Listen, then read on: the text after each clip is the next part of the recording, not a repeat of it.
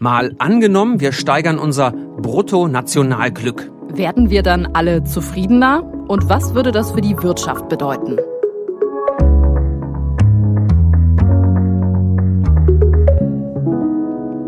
Mein Name ist Justus Kliss. Und ich bin Birte Sönnigsen und wir beide arbeiten hier im ARD Hauptstadtstudio in Berlin. Schön, dass ihr dabei seid bei einer neuen Folge von Mal angenommen, dem Zukunftspodcast der Tagesschau. Heute ein Thema, das sich vielleicht nicht aufs erste Wort erschließt, aber super spannend ist. Bruttonationalglück. Birte, das Wort haben wir uns nicht ausgedacht, obwohl nee. es ein bisschen so klingt. Es klingt vielleicht ein bisschen so, aber das gibt es wirklich. Weit weg von uns wurde es erfunden, nämlich in Bhutan für alle, die jetzt hektisch ihren digitalen Atlas rausholen. Das liegt zwischen China und Indien. Das ist ein Land, über das die meisten wahrscheinlich wenig wissen. Es lässt ja auch nicht viele Touristen ins Land. Aber wenn man irgendwas über Bhutan weiß, irgendwas, dann hat das meistens irgendwas mit Glück zu tun. Ja, und da gibt es sogar ein Grundrecht auf Glück, das steht sogar in der Verfassung und dort wird das Bruttonationalglück gemessen. Wir sind auch ganz glücklich, nämlich dass wir mit jemandem sprechen konnten, der uns mitnimmt genau in diese Gedankenwelt und einer, der es wissen muss. Er war nämlich sowas wie der Glücksminister in Bhutan. Ja, und inzwischen beschäftigen sich nicht nur die Menschen in Bhutan mit dem Bruttonationalglück, auch andere Länder und auch Unternehmen haben das Prinzip dahinter ausprobiert. Zum Beispiel in der Schweiz. Ja, da ist ein bisschen geografisch klarer, wo das liegt. Das schaffen wir auch ohne Atlas. Bruttonationalglück, äh, vielleicht nicht ganz so selbsterklärend, oder? Na, nee, die Grundidee dahinter, dass man eben nicht nur aufs Wirtschaftswachstum guckt, so wie wir das ja meistens tun, sondern da geht es darum, politische Entscheidungen an anderen Zielen auszurichten. Zum Beispiel auch zu gucken, was bedeutet politisches Handeln zum Beispiel für die Gesundheit, für Bildung oder mit welchen Folgen hat die Umwelt dann zu kämpfen und wie zufrieden sind die Menschen eigentlich. Und mal angenommen, auch wir würden versuchen, das Bruttonationalglück zu steigern, dann könnte die Tagesschau in Zukunft vielleicht so klingen. Die Bundesregierung korrigiert die Prognose des Bruttonationalglücks für dieses Jahr nach oben. Das Bruttonationalglück stieg damit zum fünften Mal in Folge und liegt nun bei 109 Punkten. Die Bundeswirtschaftsministerin lobte die deutsche Wirtschaft. Der Umbau zu gemeinwohlorientiertem Wirtschaften sei auf einem guten Weg, auch wenn einige Branchen noch mit Anpassungsschwierigkeiten wie Arbeitsplatzverlusten zu kämpfen hätten. Also Bruttonationalglück klingt ja viel positiver als Bruttoinlandsprodukt. Mhm. Allein deswegen müsste man das schon machen. Das Wort BIP, Bruttoinlandsprodukt, das wird noch ein paar Mal auftauchen in diesem Podcast, aber wir versprechen, das wird kein trockenes Seminar in Volkswirtschaftslehre. Nee, eher eine Weltreise, ne? Denn wir haben festgestellt, viele stellen sich ja die Frage, wie kann Wirtschaft in Zukunft funktionieren ohne dass wir den Planeten dabei runterrocken. Ja, und wer jetzt denkt, Mensch, über was für ein unrealistisches Zukunftsszenario reden die denn da heute? Brauchen wir nicht eigentlich sowas wie Wirtschaftswachstum, damit wir nicht ganz viele Jobs verlieren? Und Glück, das muss man sich ja irgendwie auch leisten können. Und dieses Bhutan, Mensch, das ist schon ziemlich weit weg.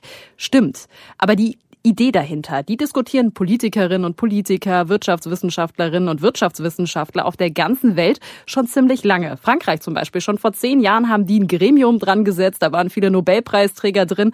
Die sollten eine Alternative entwickeln, aber auch die sind gescheitert.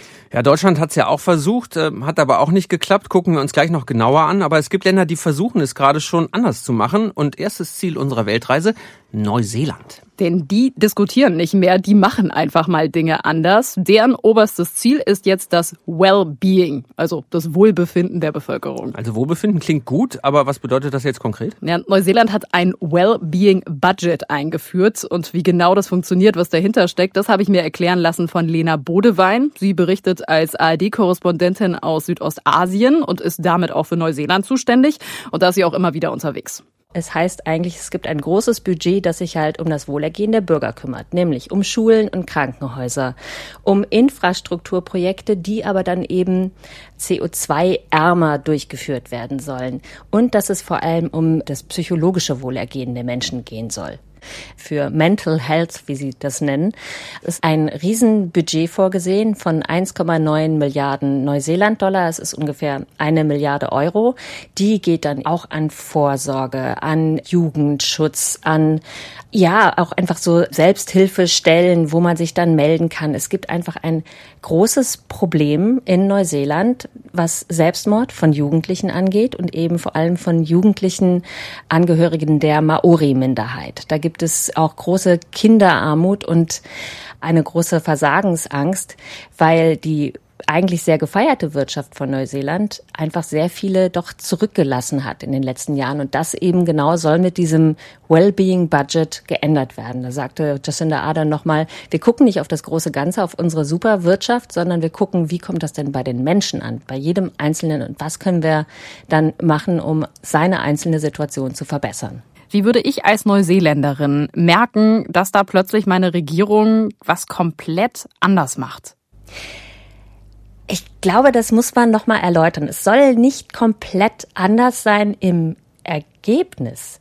Es soll komplett anders sein im Ansatz, in dem Denken, nicht die Wirtschaft steht über allem, sondern das Wohlergehen. Wozu natürlich auch eine gut funktionierende Wirtschaft gehört, die es eben möglich macht, dass man solche Projekte unterstützt, dass man die Krankenhäuser verbessert, dass man die Schulen verstärkt. Und das soll dann eben bei den Menschen ankommen. Dass es zum Beispiel eine bessere ärztliche Versorgung auf dem Land gibt. Das ist das, was viele beklagt haben. Oder dass die Lehrer unterbesetzt sind, dass man, wenn man Hilfe sucht, eben genau in solchen Notsituationen, auch in psychischen Notsituationen, keine Hilfe findet. Da soll es viel mehr Anlaufstellen geben. Und das merkt man dann natürlich. Es ist aber jetzt nicht so, dass es heißt, oh, Wellbeing Budget, super, kriegen wir jetzt einen Spa-Gutschein zugeschickt, jeder findet den in seinem Briefkasten. Mhm. Nee, das ist es nicht. Es soll aber dann auch so gemessen werden, dass man als Neuseeländer dann merkt, oh, ich habe gute Straßen, mein Schulsystem ist super, niemand wird zurückgelassen und das soll dann halt funktionieren. Das ist wahrscheinlich ein Ziel, was viele Regierungen auf dieser Welt verfolgen. Ist das nicht einfach was, was jetzt einen anderen Namen hat oder glaubst du, dass das schon doch grundlegend ein anderer Angang ist? Ich glaube, von der Idee her ist es ein anderer Angang. Aber der Inhalt ist natürlich schon so. Die Wirtschaft muss funktionieren, damit all das auch finanziert werden kann. Aber dass sozusagen das hier sozusagen die Parameter sind, an denen Projekte und Entscheidungen über die Finanzen des Landes ausgelegt werden, das ist natürlich ein großer Unterschied, dass man auch sagt, ich behalte die Umwelt im Blick. Wenn wir jetzt dieses und jenes Projekt fördern, das bringt uns vielleicht wirtschaftlich in diesem Jahr total super voran, aber es zerstört Wälder, es zerstört einfach unsere ganze CO2-Bilanz und es hinterlässt nur Ungemach für die Generationen nach uns. Jetzt ist natürlich Neuseeland ziemlich weit weg und wir haben gehört, das Land, das hat auch andere Probleme, als wir sie hier haben. Aber im Kern haben wir ganz ähnliche Probleme in Europa, zum Beispiel bei dem, was Lena zuletzt gesagt hat, Stichwort Klimawandel.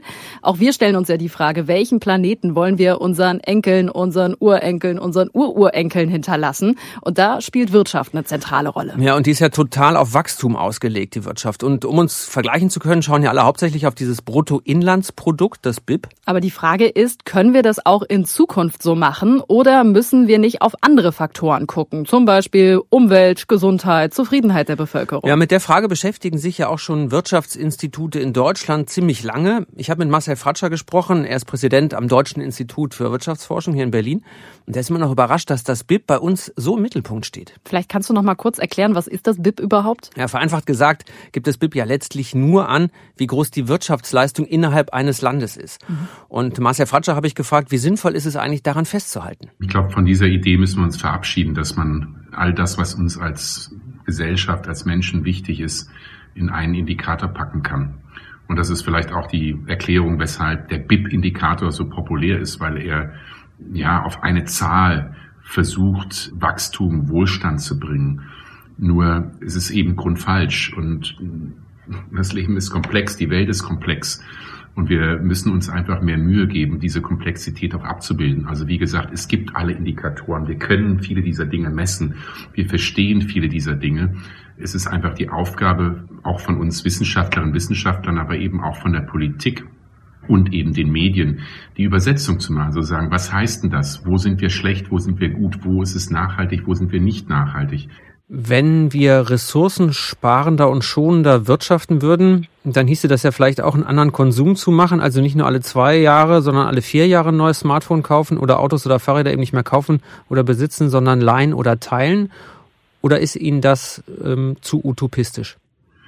Nein, das ist Teil der neuen Realität und anders ausgedrückt, unser Verhalten, so wie wir uns verhalten, wir verursachen einen Schaden mit vielen unserem Verhalten. Nehmen Sie Reisen, nehmen Sie Flugreisen, nehmen Sie auch Verbrennungsvermuter vom Auto, nehmen Sie viele andere Dinge an unserem Konsumverhalten, was einen dauerhaften Schaden für heutige Generationen, aber auch künftige Generationen verursacht und wofür wir nicht zahlen oder nicht die Verantwortung übernehmen. So sollte ich es vielleicht besser nennen. Und eine wirklich nachhaltige Wirtschaftspolitik bedeutet, dass ich oder dass jeder Mensch, aber auch ich für mein Verhalten auch Verantwortung übernehme. Also, dass ich eben nicht für wenig Geld verreisen kann, äh, so dass der CO2-Fußabdruck, der dadurch entsteht, eben von künftigen Generationen getragen wird. Also diese Externalitäten, wie wir Ökonomen und Ökonomen das nennen, ähm, die müssen wir selber tragen und dürfen die eben nicht auf andere Menschen verlagern. Und wenn wir dieses Prinzip befolgen würden, glaube ich, dann würden wir schon ein ganz, ganzes Stück weiterkommen. Im Koalitionsvertrag steht, äh, Zitat, wir wollen mit den Prinzipien der sozialen Marktwirtschaft die Voraussetzungen dafür schaffen, dass wir auch in fünf, zehn, 15 Jahren noch Wachstum, Wohlstand und Beschäftigung haben. Wenn wir so weitermachen wie bisher, wird das dann klappen? Wenn wir so weitermachen wie bisher, nein, weil wir nicht wirklich mit dem BIP oder mit dem, was wir wirtschaftlich messen, Wohlstand messen. Wir messen etwas anderes. Wir messen materielle Güter in Euro. Also es ist eine finanzielle Messung. Das ist sinnvoll. Also ich will gar nicht sagen, dass das völliger Unsinn ist. Es ist sinnvoll, aber es ist nicht sinnvoll, um wirklich gesellschaftspolitisch zu planen sondern da müssen andere Dinge eine Rolle spielen. Soziale Teilhabe, Zusammenhalt einer Gesellschaft, die Frage, welches Gewicht will man künftigen Generationen in den heutigen Entscheidungen geben? Und letztlich geben wir, gibt die Politik, geben wir als Gesellschaft künftigen Generationen kaum ein Gewicht. Das ist uns ziemlich egal, auch wenn wir natürlich jeder von uns individuell was anderes sagen würde. Aber das sind letztlich das, was die Entscheidungen beinhalten. Und also die kurze Antwort auf Ihre Frage ist nein. So wie wir uns heute verhalten, werden wir in 15, in 20, in 30 Jahren nicht den Wohlstand haben, den wir heute haben. Es wird sehr viele Menschen geben, die deutlich schlechter dran sind in unserem Land, aber auch vielen anderen Ländern. Wenn man jetzt alleine nur auf das Thema Klimaschutz, Biodiversität, Umweltschutz schaut, dann sehen wir, dass viele Menschen in 20, 30 Jahren deutlich schlechter dran sein werden. Klingt für mich so, als hätten wir gar keine andere Chance, als uns was Neues auszudenken. Ja, zumindest wenn wir für die nächste Generation einen lebenswerten Planeten hinterlassen wollen. Aber es ist ja auch nicht so, als hätte Deutschland das nicht schon versucht, ein neues Messinstrument zu finden, das eben Umwelt, Gesundheit, Zufriedenheit alles unter einen Hut bringt. Ja, ja, um das zu finden, hat die Bundesregierung äh, sogar eine Kommission eingesetzt vor mehreren Jahren und versucht, da eine Antwort zu finden. Und? Haben Sie es geschafft? Ein klares Jein. Ich habe äh, nochmal mit der damaligen Vorsitzenden Daniela Kolbe gesprochen leider nicht gelungen ist, dass man wirklich eine alternative Wohlstandsmessung etabliert hat. Das finde ich höchst bedauerlich, weil das war einer der großen Punkte, die die Enquete damals vorgeschlagen hat. Warum hat das Ihrer Meinung nach denn nicht geklappt? Das hat verschiedene Gründe, warum das nicht gelungen ist. Einmal gab es auch in der Enquete ein großes Ring darum, wie man einen solchen Indikator oder Indikatorenset aufstellen sollte, damit er wirklich auf Schlagdistanz zum BIP dem allgegenwärtigen Indikator kommt. Und wir haben damals ein Indikatoren-Set vorgeschlagen, Indikatoren aus drei Dimensionen. Aber das war schon mir klar, dass das recht unübersichtlich ist und damit womöglich nicht das ist, was sich dann durchsetzt. Wenn man neben das BIP irgendwie ein Indikatorenset von 20.000 anderen Indikatoren setzt, dann wird sich das nicht durchsetzen. Dann wird immer noch das BIP das Einfache, das Verständliche sein. Geht mir ehrlich gesagt auch so. Indikatorenset. Was meint sie denn ja, damit? Schräges Wort, hast du völlig recht. Also es ging denen da um, eine, um die Wohlstandsindikatoren. Also Ökonomie, Ökologie und Soziales. Man muss ja wie drei Kreise vorstellen, die man übereinander legt, damit man eine Schnittmenge hat und alles ist gleichberechtigt nebeneinander. Also und, und wie wird das denn gerechnet? Ja, also die, die Staatsschulden sind genauso wichtig wie die Biodiversität, äh, Klimaschutz ist genauso wichtig ähm, wie Bildung und Gesundheit.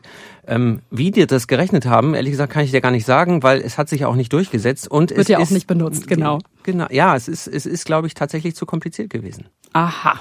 Ja, und auch wenn Daniela Kolbe es mit der Kommission nicht geschafft hat, glaubt sie immer noch daran, dass es ein erweitertes Messinstrument statt des BIPs braucht. Diese qualitative Debatte, die braucht's dringend. Und die kann man dann eben nicht eindimensional führen. Das ist nicht nur Wirtschaftspolitik, sondern da geht's dann um viel mehr, um Bildungspolitik, um Arbeitsmarktfragen, da geht's auch um Klimafragen. Und diese breitere Debatte, die braucht's dringend. Aber ich habe auch den Eindruck, nach der sehnen sich auch die Leute geradezu. Wenn man mit den Menschen ein bisschen länger spricht, dann haben die ein großes Befremden gegenüber der Art, wie wir im Moment wirtschaften.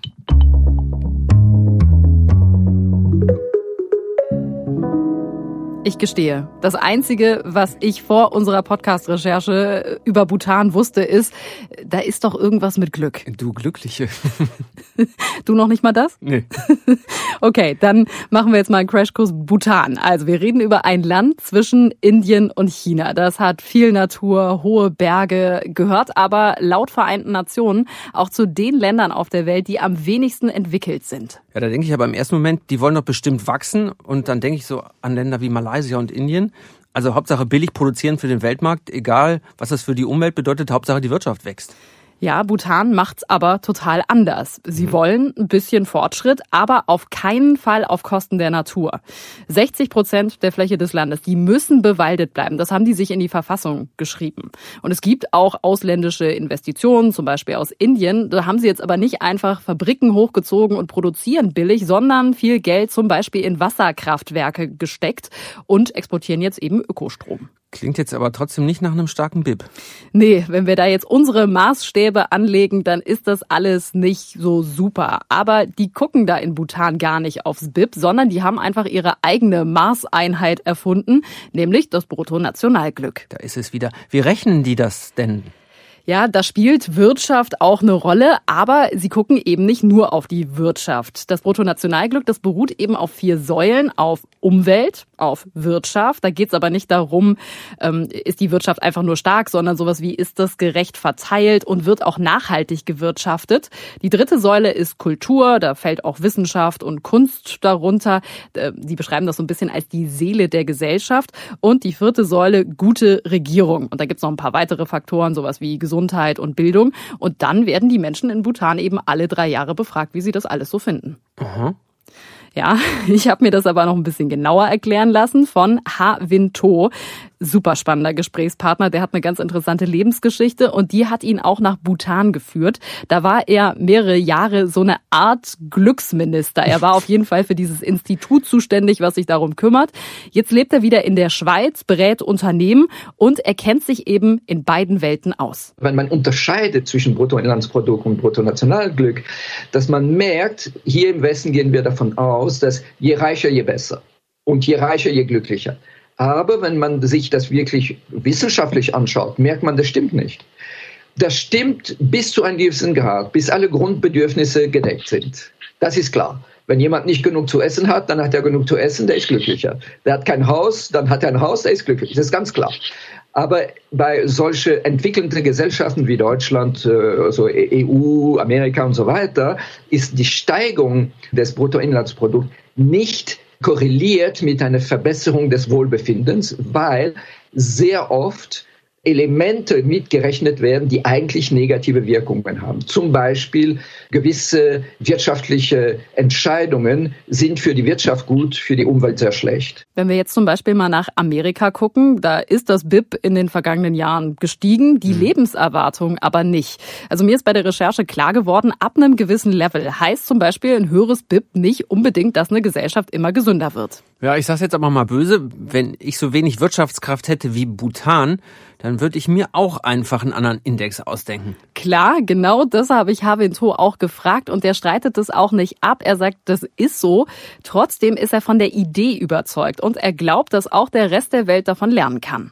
Ich glaube, gerade die westliche Welt kann was davon lernen. Denn für Entwicklungsländer ist es eine große Herausforderung, weil die müssen tatsächlich schauen, dass die Grundbedürfnisse wirklich gedeckt sind. Deswegen, es ist sehr mutig, zu sagen, okay, wir wollen nicht nur die Grundbedürfnisse erfüllen, sondern wir wollen auch eben uns auf Wohlbefinden und Glück der Bevölkerung konzentrieren. Aber in, in der EU zum Beispiel, die ja trotz allem reiche Länder sind. Und gerade in reiche Länder wäre es an der Zeit, dass man eben seine Aufmerksamkeit nicht immer nur auf wirtschaftlichen Wachstum richtet, sondern tatsächlich sich überlegt, was kann dazu beitragen, das eigentliche Wohlbefinden der Bevölkerung und der Umwelt zu verbessern. Und inzwischen ist das nicht mehr nur eine vielleicht verrückte Idee aus einem kleinen Land irgendwo zwischen Indien und China, sondern Havinto, der berät auch Firmen und auch Länder in der ganzen Welt, in Asien zum Beispiel, in der Schweiz. Da haben Schulen und Unternehmen auch schon die Philosophie, die hinter dem Bruttonationalglück steckt, umgesetzt. Aber heißt denn jetzt Wohlbefinden weniger Wachstum? Ja, ich frage mich das ja auch die ganze Zeit, denn irgendeinen Preis, so ist mein Gefühl, muss man ja dafür zahlen. Es klingt so, als müssten wir irgendwie lernen, mit weniger zurechtzukommen. Vielleicht weniger zu reisen, seltener ein neues Handy zu kaufen. Ja, auch weniger Klamotten kaufen vielleicht, aber mit Verzicht begeistern, das könnte ja schwierig sein. Ja, das findet Havinto auch. Ich persönlich glaube, es ist nicht so etwas, was wirklich begeisternd ist. Also wenn man sagt, okay, ihr müsst mit weniger auskommen und asketischer leben und ich glaube, es begeistert die Menschen nicht. Und ich, Aber geht es anders? Das ist ja die Frage. Anders. Es geht unbedingt anders. Es geht eben anders. Also nicht das Gleiche, aber weniger, sondern anders. Zum Beispiel Energie wir brauchen Energie und wir können nicht sagen, okay, wir werden jetzt mit ganz wenig Energie auskommen und wir werden keine Elektrizität oder ganz wenig oder nein. Zurück zum Kerzenschein. Genau.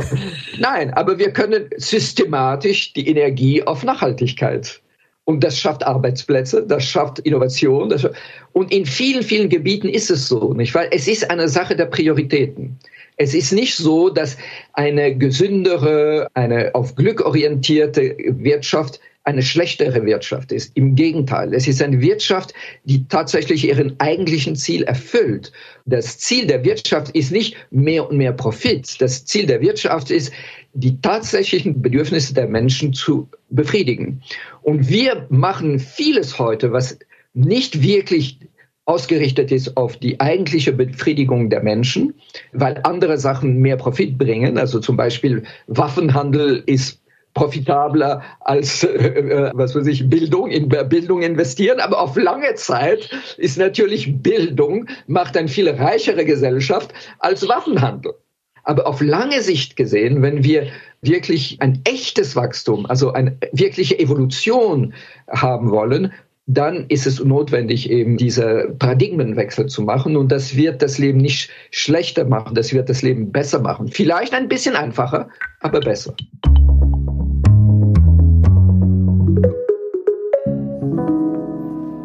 Also die Idee des Bruttonationalglücks, das klingt erstmal sympathisch. Aber das jetzt eins zu eins auf Deutschland zu übertragen, ehrlich gesagt, ich kann mir das immer noch nicht vorstellen, alle drei Jahre mal die Leute befragen und danach dann politisches Handeln auszurichten. Ja, und es ist ja nicht so, als hätten wir gar keine Daten oder andere Daten. Es gibt ja ganz verschiedene vom Statistischen Bundesamt, es gibt dieses sozioökonomische Panel äh, vom Deutschen Institut äh, für Wirtschaftsforschung, Marcel Fratscher haben wir vorhin mitgesprochen. Wir müssen es halt anders, ich sag mal, zusammenpuzzeln. Und das ist, glaube ich, nicht so leicht.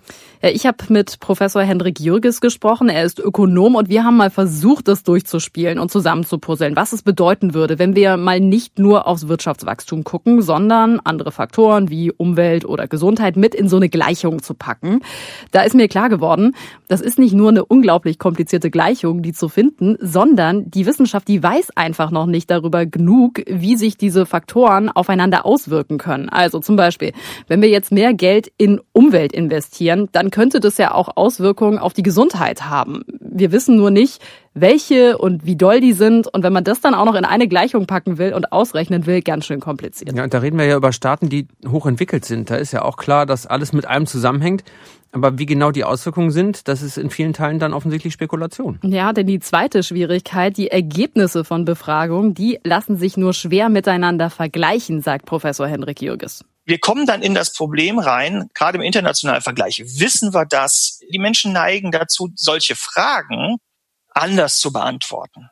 Also die Dänen, die eine sehr niedrige Lebenserwartung haben im europäischen Vergleich, sind aber auch die glücklichsten, wenn man sie fragt. Dänen lügen, nicht fällt mir da ein. Aber oh kürz, oh kürz, kürzeres Leben, aber trotzdem glücklicher. Das klingt aber auf jeden Fall nach einem intensiven Leben. Ja, und wie intensiv so ein Leben ist äh, oder sein soll, das kann ja in Teilen auch jeder und jede für sich beantworten. Und da sind wir genau an dem Punkt. Glück, Wohlbefinden, Zufriedenheit, das ist ja irgendwie auch immer subjektiv. Schwer vorstellbar, dass es da so eine BIP-Alternative gibt, die für die ganze Welt gelten soll. Ja, und da ist der Ökonom auch noch skeptisch. Deutschland ist natürlich keine Insel. Wir leben in einer globalisierten, vernetzten Welt. Also ich habe eine Schwierigkeit, mir vorzustellen, wie eine Welt aussehen soll, in der wir jetzt dem Wachstum abschwören zugunsten anderer Faktoren, aber rund um uns herum die Menschen noch nicht so schlau sind wie wir, sagen wir mal. Und bei den Chinesen können wir lange davon ausgehen, die werden partiell Dinge wie Umwelt und dergleichen in den Blick nehmen, aber die haben viel nachzuholen. In Indien hat man sehr viel nachzuholen. Also das läuft dann so ein bisschen darauf hinaus, dass wir unter Umständen jetzt irgendwann in der Welt wiederfinden, wo wir ökonomisch sehr schwach sind nur noch. Ne? Und das ist wirklich auch Spekulation. Ich weiß nicht, ob das sinnvoll ist.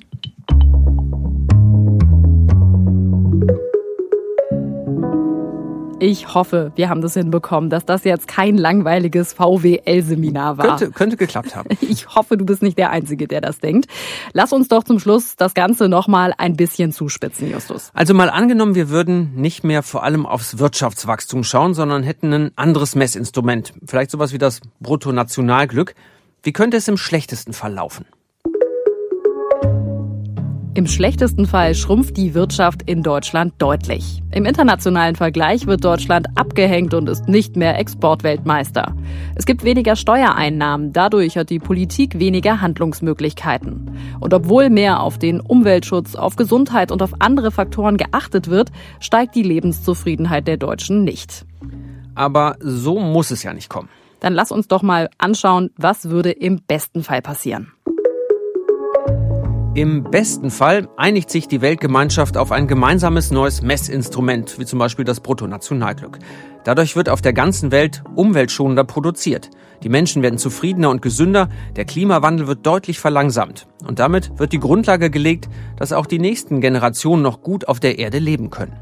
Das wäre natürlich die Idealvorstellung und wir haben uns beide Seiten angeschaut und das habt ihr euch auch gewünscht. Zum Beispiel Matthias Müller, der hat uns nämlich eine Mail geschrieben an mal angenommen tagesschau.de und hat geschrieben, könnt ihr mal bitte durchspielen, mal angenommen, die Politik schaut nicht nur auf das Wachstum der Wirtschaft, sondern auch auf die Zufriedenheit der Menschen. Das haben wir gemacht. Das könnt ihr auch machen, wenn ihr Feedback habt oder ein Thema uns vorschlagen möchtet. Vielen Dank fürs Zuhören auf jeden Fall. Bis nächste Woche, dann gibt es eine neue Folge von Mal angenommen. Macht's gut. Tschüss.